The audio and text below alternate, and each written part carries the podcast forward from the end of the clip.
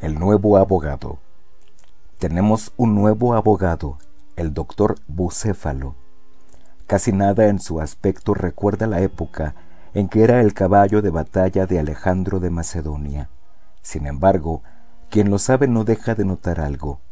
Y no hace mucho vi en la entrada a un ujier que lo contemplaba admirativamente, con la mirada experta del apostador habitual, mientras el doctor Bucéfalo moviendo elegantemente las piernas y haciendo resonar el mármol con sus pasos, subía por la escalinata.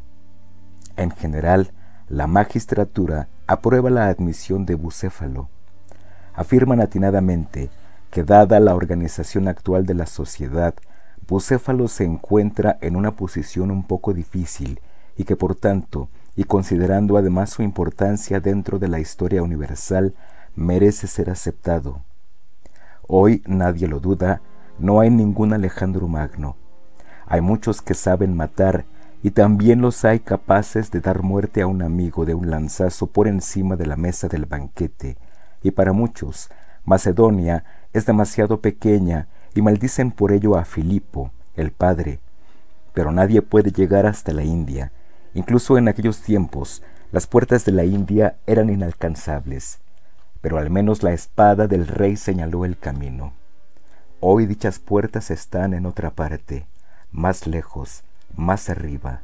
Nadie indica el camino. Muchos llevan espada, pero sólo para esgrimirla, y quien le sigue sólo logran marearse. Por eso, tal vez lo mejor sea hacer lo mismo que Bucéfalo, sumergirse en la lectura de los libros de derecho, libre, sin que los muslos del jinete opriman sus flancos, a la apacible luz de la lámpara, lejos del fragor de las batallas de Alejandro, va pasando las páginas de nuestros antiguos textos.